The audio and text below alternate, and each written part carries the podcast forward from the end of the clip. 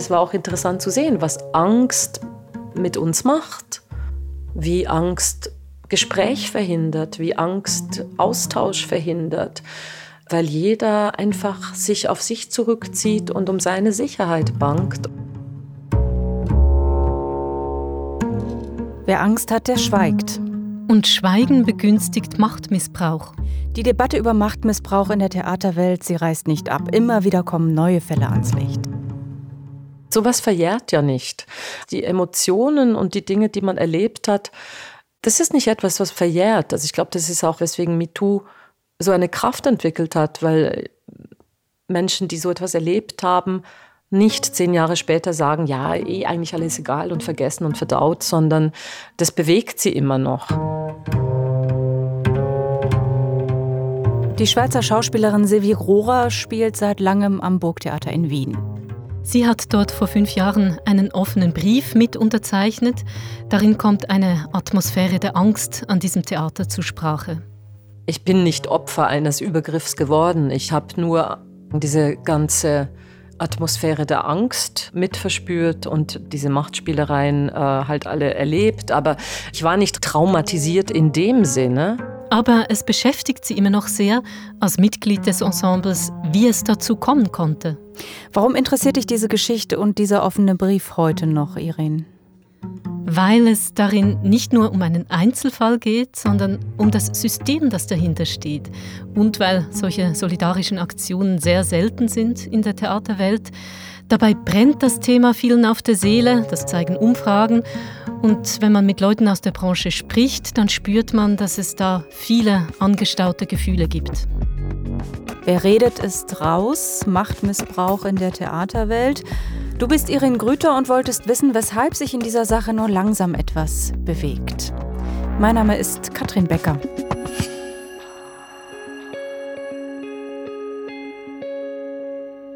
In den letzten Jahren, da wurden ja viele Fälle von Machtmissbrauch publik. Also in Deutschland, aber auch in der Schweiz, am Zürcher Opernhaus, im Berner Ballett, in der Westschweizer Tanzszene, in den Ballettschulen von Zürich und Basel.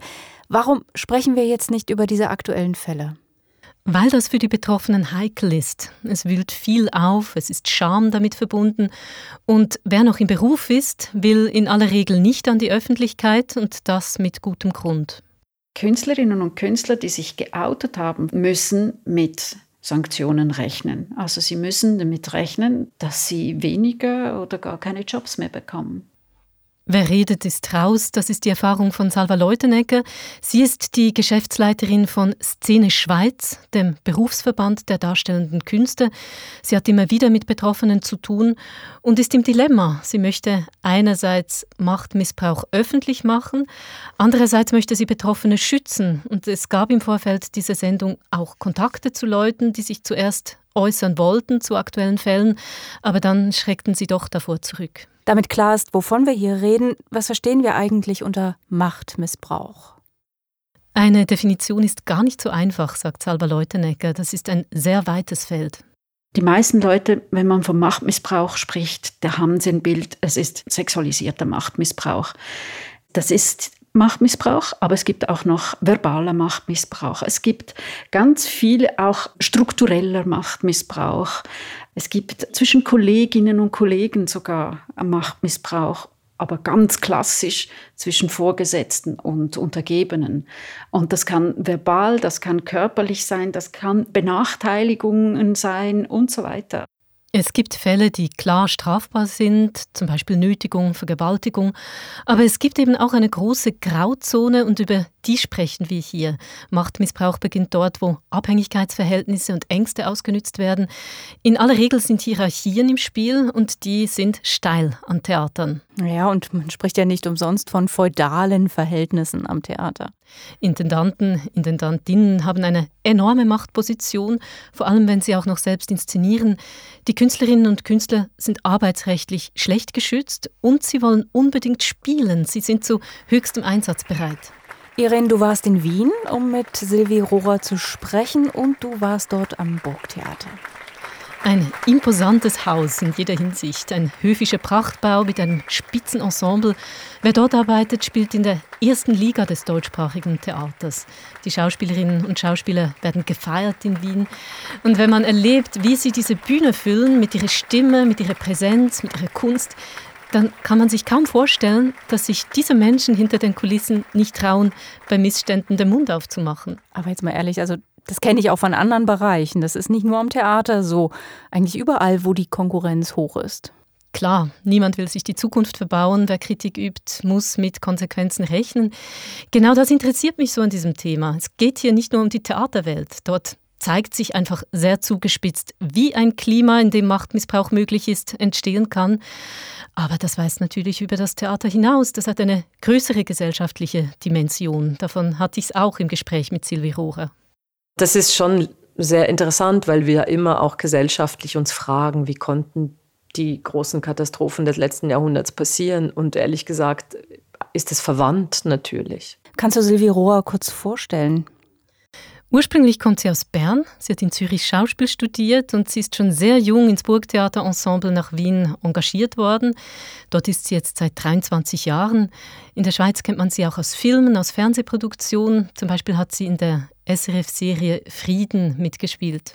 Kommen wir jetzt mal zu diesem offenen Brief, den sie mit unterzeichnet hat. Erzähl mal, worum ging es da? Zuerst gab es am Burgtheater einen Finanzskandal. Es war viel zu viel Geld ausgegeben worden. Das war zur Zeit, dass Matthias Hartmann Intendant war. Er war früher Direktor des Schauspielhauses Zürich. Und in Wien musste er dann wegen diesem Finanzskandal gehen. Das war 2014. Und erst drei Jahre später kam raus, dass unter seiner Leitung eine Atmosphäre der Angst geherrscht haben soll. Mhm. 60 Mitarbeiterinnen und Mitarbeiter aus verschiedenen Abteilungen, aus Schauspiel, Technik, Stimmbildung, wandten sich in einem zweiseitigen Brief an die Öffentlichkeit und darin beschreiben sie dieses Arbeitsklima, auch konkrete Beispiele von übergriffigem und despektierlichem Verhalten. Du sagtest drei Jahre. Warum hat es so lange gedauert? Also warum nachdem Matthias Hartmann schon weg war? Das sagt etwas über die Erschütterung im Ensemble aus. Es brauchte Zeit, eine Sprache dafür zu finden, sagte mir Silvi Rohrer, und auch einen Anstoß von außen. Der Auslöser, dass überhaupt ein Gespräch losgegangen ist, war wirklich die MeToo-Debatte. Ich kann mich gut erinnern, es gab eine Ensembleversammlung und jemand hat ganz klar gesagt, die ganze Welt spricht von solchen Fällen. Wir haben doch alle eigentlich hier ähnliche Dinge erlebt. Warum sprechen wir eigentlich nicht mal darüber? Also erst die MeToo-Debatte, die in der Filmwelt in Hollywood begonnen hatte ja, und mittlerweile zu Verurteilungen vor Gericht geführt hat, die gab dann auch den Anstoß, über Missstände zu sprechen. Irene, kannst du benennen, was genau am Burgtheater vorgefallen ist? Es geht im offenen Brief nicht um Straftaten wie im Fall von Harvey Weinstein, sondern um ein Arbeitsklima, in dem sich niemand traute, sich zu wehren, wenn zum Beispiel bei Proben Einzelne kontinuierlich gedemütigt wurden, Sie schreiben von homophoben, rassistischen und sexistischen Sprüchen, auch von ungewollten Berührungen. Und was mich so bewegt an diesem Brief, es geht da nicht einfach darum, nochmal auf die Person von Hartmann zu schießen, sondern die Burgmitarbeiterinnen fragen sich, wie konnte das mit uns passieren, auch als Denkanstoß für andere. Da war ein ganz äh, wichtiger Punkt, dass man sagt, jetzt möchte man einfach einmal diese Gedankengänge und diese Aufarbeitungsarbeit, die wir jetzt getan haben, auch in der Öffentlichkeit sehen. Also die soll jetzt auch schwarz auf weiß dastehen und für alle lesbar sein. Und wir nehmen uns da ja auch nicht raus. Wir sagen ja auch, wir sind Teil des Systems. Wir haben das alle mitgetragen, äh, viereinhalb Jahre. Das war dann eine bewusste Entscheidung, dass diese Stimme einfach auch mal laut werden muss, auch in der Öffentlichkeit. Sie nehmen sich also selbst mit in die Pflicht, Sie arbeiten auf. Was haben Sie denn herausgefunden? Warum hat sich eigentlich niemand gewehrt? Um das zu verstehen, muss man einen Blick auf den Arbeitsalltag im Theater werfen. Silvi Rohrer hat mir zum Beispiel beschrieben, wie das bei Proben mit dem Intendanten war. Das war wirklich sehr, sehr schwierig. Ich habe zweimal mit ihm gearbeitet. Ich muss sagen, ich habe dann auch meine Hilfeleistung außerhalb der Probe verlegt. Also ich habe dann die junge Kollegin, mit der ich probte, gesagt, komm, in morgen mit zu mir in die Küche, wir machen das alles durch, wir proben ein bisschen für uns und dann gehen wir so gestärkt in die Probe, damit sie keine Angriffsfläche wird. Also ihr das sozusagen so geben wollte, weil ich merkte, wenn ich jetzt auf der Probe da widerspreche, heißt es, mich steht nicht ein, sei nicht kompliziert oder weiß der Kuckuck was. Wird ihr nicht helfen, wird mir nicht helfen. Und das war meine erste Arbeit mit ihm. Äh, ist schwierig. Mache ich jetzt anders. Kann man ja auch. Kann man auch. Aber das ist halt trotzdem dann so, dass man da ja nicht alles immer ständig wahrscheinlich nebenher auffangen kann und dass man dadurch dann nicht auf der Probe sagt, so, also so jetzt nicht mit der jungen Frau, es geht nicht, lass das bitte. Aber wie gesagt, es war, es war ein Neubeginn. Jeder denkt erst mal, man muss sich kennenlernen, man probiert mal und dann ist das aber alles schon etabliert. Ist schon etabliert, dass du eigentlich eh nichts dazu sagen darfst und kannst. Und man sich das dann auch nicht wirklich traut, weil man dann denkt, okay, muss ich jetzt gerade der sein, der den ganzen Unmut auf sich zieht und dann unter Umständen im Herbst den blauen Brief kriegt? Also man denkt da schon zweimal drüber nach. Also diesen Zwiespalt, ob man sich mit Kritik exponieren soll und mit anderen solidarisch ist, denen auch gerade Unrecht passiert. Das kommt mir bekannt vor. Den kenne ich auch aus anderen Bereichen. Ja, den gibt es nicht nur im Theater. Aber in dieser Branche ist schon die Abhängigkeit besonders groß. Man kann sich da seiner Sache nie sicher sein. Wir haben alle keinen Kündigungsschutz. Wir sind alle, wenn ein neuer Intendant kommt, kann man uns kündigen, also nicht verlängern, heißt das im Theatern. Das heißt, es gibt natürlich eine gewisse Angst, die ist einfach latent da, dass man seine Arbeitsstelle, die man sehr liebt, äh, unter Umständen verliert. So, mit dieser Angst kann jemand natürlich sehr gut spielen. Und dann kann man natürlich Menschen gegeneinander ausspielen. Dann kommt also ein neuer Direktor und zuerst denkt man, gut, Aufbruch und es kommen neue Kollegen.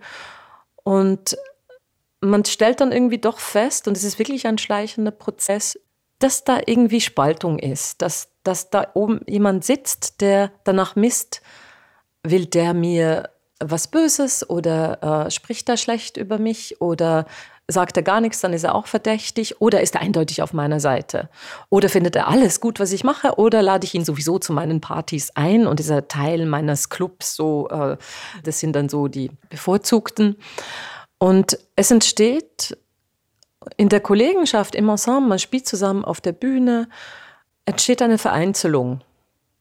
Auf einmal merkt jeder äh, so, hm, hat den Eindruck, es hängt plötzlich nicht mehr davon ab, was man für eine Leistung bringt, sondern wie man sich verhält. Dann kommen einem Geschichten zu Ohren, also und man denkt, das geht ja gar nicht. Wie kann er denn das äh, erzählen auf einer Probe oder wie kann er so mit einer jungen Kollegin umgehen?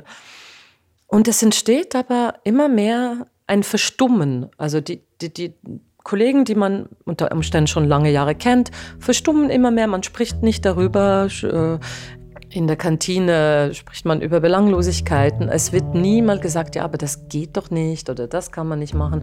Geschweige denn, dass wirklich auf der Probe jemand klipp und klar sagt, entschuldige bitte so nicht. Ja. Und diese Schieflage wird einfach immer schiefer. Ist ziemlich eindrücklich, wie Sylvie Rohrer hier diesen ja, schleichenden Prozess beschreibt. Und es ist auch ganz schön erschreckend, wie viel Raum die Angst vor der Kündigung bekommt in so einem Ensemble. Ja, die ist real. Ich bin 23 Jahre in dem Haus, aber bei jedem Intendantenwechsel ist es möglich, dass ich nicht verlängert werde und ich hier nicht bleiben darf. Gibt es diese Unsicherheit überall mit dem Intendantenwechsel? Und ich frage mich, warum ist das überhaupt so? Ja, die Arbeitsverträge sind oft nur auf ein oder zwei Jahre befristet, damit eine neue Leitung künstlerischen Spielraum hat und eigene Leute mitbringen kann. Das ist hart für die Schauspielerinnen und Schauspieler. Wenn sie gekündigt werden oder eben nicht verlängert, da kann man sich immer auf künstlerische Gründe berufen. Das ist eine Nervenprobe, immer wenn es um Vertragsverhandlungen geht. Dann weißt du nicht, ob du bleiben kannst in der Stadt, ob du wieder eine Stelle findest. Das kann man natürlich auch ausnützen. Allerdings ist das Gegenstück, die sogenannte Unkündbarkeit, auch keine Lösung. Ich war immer ambivalent gegenüber Unkündbarkeit, weil ich auch in jungen Jahren an anderen Theatern manchmal Kollegen erlebt habe, die waren schon 20 Jahre unkündbar und die haben sich dann einfach alles erlaubt. Die haben gesagt, das spiele ich nicht, mit dem arbeite ich nicht, das mache ich auch nicht. Und ich fand das als junge Schauspielerin äh, erschütternd und also auch künstlerisch nicht sinnvoll. Aber ich muss sagen, dass diese Art von kompletter Ausgesetztheit auch nicht sinnvoll ist. Also ich finde, man müsste schon darüber nachdenken, ob es da irgendeine Möglichkeit von einem Mittelweg oder einer Schutzmöglichkeit gibt. Da bräuchte es also Anpassungen ja, und wenn nicht unkündbare, so doch vielleicht längerfristige Verträge. Aber bevor es gewerkschaftlich wird, lassen wir mal die Verträge. Irene, wo könnte man denn sonst noch ansetzen? Also wir hatten es vorhin von diesen steilen Hierarchien. Es wird doch mancherorts bereits probiert, die Leitung auch auf verschiedene Personen zu verteilen. Ja, da wird vieles diskutiert, teils auch ausprobiert. Geteilte Leitungsspitzen, die lösen auch nicht alle Probleme. Dann Partizipation, also Schauspieler mit mhm. in die Leitung einbinden und auch Transparenz, was die Gehälter betrifft. Da sind allerdings die Theater, die wirklich handeln, noch in der Minderheit. Ein weiterer Versuch ist es, externe Anlaufstellen zu schaffen, wo Betroffene Machtmissbrauch oder Übergriffe zur Sprache bringen können. Aber auch das ist für viele nicht einfach, sagte mir Salva Leutenegger. Einerseits empfinden viele Scham. Sie hinterfragen sich selbst, ihr eigenes Verhalten. Andererseits wissen, es ist etwas passiert, das nicht okay ist, aber wie mache ich das glaubhaft? Glaubt man mir überhaupt? Das ist wirklich ganz schwierig. Wie, an, an wen wende ich mich?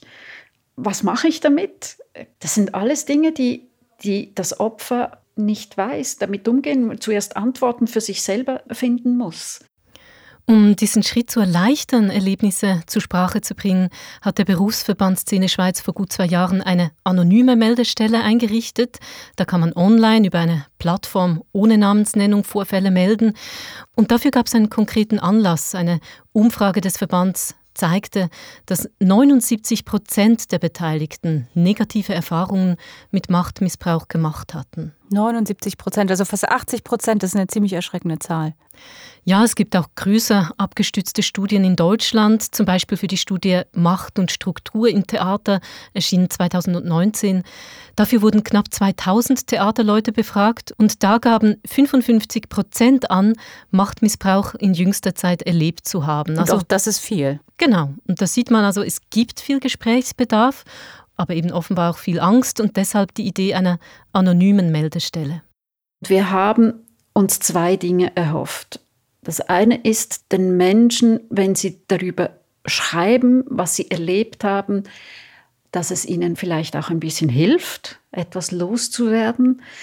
Die andere Hoffnung war, dass wir lernen, was müssen wir tun. Also wir können aus den Fällen ja lernen oder im besten Fall natürlich handeln. Und das mit dem Handeln hat sich ziemlich zerschlagen. Warum zerschlagen? Für Salva Leutenegger ist das Problem, dass sie die Hände gebunden sind, weil sie aufgrund einer Meldung ja nicht einfach bei einem Theater oder bei einer Person rückfragen kann, was da los war. Sonst wäre schnell klar, woher diese Meldung kommt. Übrigens kommen auch gar nicht so viele Meldungen rein. Das sind fünf bis zehn pro Jahr, sagte sie mir. Und eben, man kann es verstehen, die Szene ist klein, man kennt sich. Genau davor haben die Leute ja Angst. Keiner will als schwierig gelten, sonst kriegst du keine Jobs mehr. Viele andere stehen bereit. Und die Kunst ist ja auch ein Ausdrucksmittel. Wer sich in dieses Haifischbecken hineinbegibt, will unbedingt auf die Bühne. Und dann schluckt man vielleicht lieber mal was runter, als zu riskieren, aus dem Betrieb zu fallen. Also Stichwort Ausdrucksmittel, ist denn die Gefahr für Machtmissbrauch auch ein Stück weit in der Kunst selbst angelegt? Also wir haben jetzt ja viel über strukturelle Dinge gesprochen, aber im Theater geht es ja um Emotionen und der Körper ist da das Ausdrucksmittel. Ja, stell mir vor, dass da schnell auch mal Grenzen verschwimmen. Bei Schauspielern gehört es natürlich dazu, dass sie sich einlassen, dass sie mit ihrem Körper und mit all ihren Erfahrungen und auch mit Emotionen arbeiten. Künstlerinnen und Künstler öffnen sich in der Ausübung ihrer Tätigkeit. Sie müssen offen sein und das birgt eben auch Gefahr für, für Machtmissbrauch, weil man dann auch verletzlich ist, wenn man sich öffnet. Was dazu kommt, sagt Salva Leutenecke, es halten sich immer noch teils überkommene Vorstellungen von wegen Künstlergenie und Unterwerfung. Das ist ein alter Hut, aber offensichtlich funktioniert er immer noch. Dass man sagt, man muss Künstlerinnen und Künstler manchmal brechen, damit sie ihre volle Leistung bringen. Aber jetzt mal ehrlich, also diese Vorstellung von Kunst, die hat sich ja geändert mittlerweile. Das ist wohl heute schon nicht mehr an der Tagesordnung. Es gibt mehr Sensibilität dafür, dass zum Beispiel Rumbrüllen auf den Proben kein probates Mittel ist. Aber Sylvie Rohrer sagte auch, man müsse unterscheiden, ob dabei auf Person gezielt wird, ob jemand gedemütigt wird oder ob es doch um die Sache geht. Und zu viel Achtsamkeit tue der Theaterarbeit auch nicht gut, findet sie. Man müsse jetzt in der Probenarbeit auch nicht das Gras wachsen hören. Ich habe wirklich Verständnis dafür, wenn jemand einfach mal die Nerven verliert und rumschreit. Es ist oft so ein Druck und so ein Stress und es ist Endproben und dann zuckt ein Regisseur halt raus oder ein Kollege oder eine Kollegin zuckt aus, weil das hat ja was damit zu tun, dass man irgendwas erreichen möchte und noch nicht weiß, wie man da hinkommt. Nur es gibt meistens keinen Grund, das an anderen sich abzuwischen. Das ist etwas, wo ich auch glaube, da weiß auch jeder selber, wenn er mal zu weit geht. Man kann sich ja auch entschuldigen. Wir sind ja alle Menschen. Also wir gehen mit einem Beruf, mit einem Medium um, was die ganzen Emotionen braucht und auch braucht, dass man sich äh, ohne Netz auf ein Seil begibt, etwas probiert, wovon man keine Ahnung hat, ob es funktioniert oder nicht, ja. Und da einfach ein Miteinander zu finden, ja, das finde ich wichtig. Jetzt hat Sylvie Rohr am Burgtheater erlebt, dass dieses Miteinander eben durch Machtstrukturen gefährdet ist. Sonst hätte es ja auch diesen offenen Brief vor fünf Jahren nicht gegeben. Was hat dieser Brief eigentlich bewirkt? Erstmal war es für alle im Ensemble, die sich beteiligten, eine große Erleichterung, das Unbehagen endlich aussprechen und sich austauschen zu können. Und der Brief hatte auch eine ganz konkrete Folge. Heute müssen alle, die am Burgtheater arbeiten, einen Zusatz zum Vertrag unterschreiben. Dieser Anhang heißt unsere Verantwortung. Und darin ist formuliert, dass man davon ausgeht, dass sich jeder klar ist, dass man sich hier mit Respekt begegnet. Auf der einen Seite finde ich es erschütternd, dass wir so weit gekommen sind, dass wir das schriftlich verfassen und jeder das mit seinem Vertrag kriegt, weil ich denke, das müsste eigentlich selber kommen. Aber da wir diese Erfahrung gemacht hatten, die wir gemacht haben, ist das ein guter Zwischenschritt, um jeden in seinem Selbstbewusstsein zu stärken, dass er auch sich darauf verlassen kann, dass er eigentlich in einer Kollegenschaft arbeitet, wo man leichter den Mut haben kann, für jemanden mal einzustehen oder zu sagen, halt, stopp, das geht zu weit, oder für sich selber einzustehen. Also ein Verhaltenskodex. Ja, darin wird an die Verantwortung jedes Einzelnen appelliert, keinen vorauseilenden Gehorsam zu bedienen, denn der macht Machtmissbrauch ja erst möglich. Das Ganze ist jetzt fünf Jahre her. Hat sich denn dadurch grundsätzlich etwas verbessert am Burgtheater? Ich kann das von außen nicht beurteilen. Es hat das Haus jedenfalls nicht bewahrt vor weiteren mhm. Diskussionen. Kürzlich erst hat eine Theaterkritikerin den Vorwurf erhoben, unter der aktuellen Leitung gäbe es wieder eine Atmosphäre der Angst, allerdings nur mit Hinweis auf ungenannte Insider. Sylvie Rohrer hat das sehr erstaunt. Sie erlebe das überhaupt nicht so. Sie höre auch nichts entsprechendes von Kollegen, hat sie mir gesagt. Ihr Eindruck ist im Gegenteil, dass dieser Vertragszusatz durchaus eine Wirkung hat. Und da spielt natürlich auch eine gesamtgesellschaftliche Entwicklung mit rein. Ich glaube schon, dass da vieles äh, sich verbessert hat. Also vieles. Und ich bin oft baff, wie toll junge Kollegen sich ausdrücken können und Dinge benennen können. Ich hätte das gar nicht gekonnt, Anfang 20. Ich hätte es echt gar nicht gekonnt. Und ich finde ich find schon, dass da, eigentlich, dass da eigentlich eine gute Entwicklung ist. Aber sie betont auch, man könne sich nicht auf dem Erreichten ausruhen, die Dinge bleiben fragil. Ich glaube, das ist wirklich etwas, woran man immer weiterarbeitet, auch als Ensemble und was nicht einfach gegeben ist durch das Unterschreiben oder diesem Anhang, sondern das ist wirklich etwas, was gelebt werden muss im Alltag und auf der Probe und bei den Vorstellungen. Und das hat was mit, mit Fürsorge zu tun, auch mit, mit Interesse aneinander. Hast du auch von anderen Theatern gehört, dass sie sowas wie einen Verhaltenskodex haben? Mittlerweile gibt es das auch an anderen Häusern, auch in der freien Szene. Der Verband Szene Schweiz hat sich schon früh dafür engagiert. Allerdings ist die Geschäftsleiterin Salva Leutenegger mittlerweile etwas ernüchtert. Wir dachten auch am Anfang, das ist jetzt das Mittel. Und das ist es nicht. Also es, es kann helfen. Es ist nice to have, es ist ein Papier, es ist eine wohlwollende Absicht dahinter. Aber wenn man das nicht verinnerlicht, was dort steht, dann ist es die Tinte nicht wert. Man muss es leben. Sie hat Zweifel, ob ein solcher Kodex nicht manchmal auch aus Feigenblatt herhalten muss. Und man kann es ja verstehen. Jetzt reden wir schon seit Jahren über dieses mhm. Thema und immer wieder passieren neue Fälle. Manchmal äh, möchte ich daran glauben, dass sich wirklich ein Wandel einstellt. Und dann denke ich wieder, wenn ein neuer Fall wieder bekannt wird, denke ich wieder, hat er nichts begriffen? Meistens ist es ein eher, was machen wir eigentlich seit MeToo? Immerhin kommen heute Fälle ans Licht im Unterschied zu früher. Es wird über Strukturen, die Machtmissbrauch möglich machen, gesprochen und es gibt eine gesellschaftliche Debatte. Ja, es gibt heute Studien und Podien zum Thema. Es kommt auch eine neue Generation, die sich vieles nicht mehr gefallen lässt, die bereit ist, neue Ansätze auszuprobieren. Aber es braucht immer noch wahnsinnig viel Kraft, damit was vorangeht. Salva Leutenegger stellt fest, dass ein Bewusstseinswandel an vielen Häusern begonnen hat, aber Grund zum Jubeln gäbe es nicht. Also es bewegt sich was, es bewegt sich langsam, aber es tut sich was. Und äh, ja, ich bin zuversichtlich, sagen wir das mal so. Es klingt eher wie ein Vorsatz. ja, es ist halt so. also wissen Sie, ich habe ja meine Erfahrung gemacht ähm, in all den Jahren und ja, ich will jetzt nicht den, äh, den Teufel an die Wand malen, aber es ist gut, wenn ich nicht euphorisch bin, sondern etwas kritisch bleibe. Das gehört zu meinem, zu meinem Job.